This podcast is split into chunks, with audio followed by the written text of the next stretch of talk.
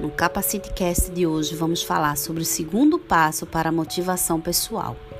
É você fazer atividades que vão lhe deixar felizes. Não há nada melhor que a sensação de felicidade e bem-estar.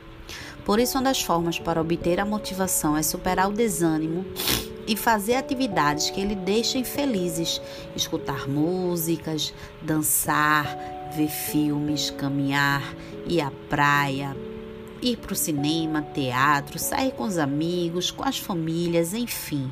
O que te deixa feliz, faça tudo o que te deixa feliz, que você vai sempre ser motivado.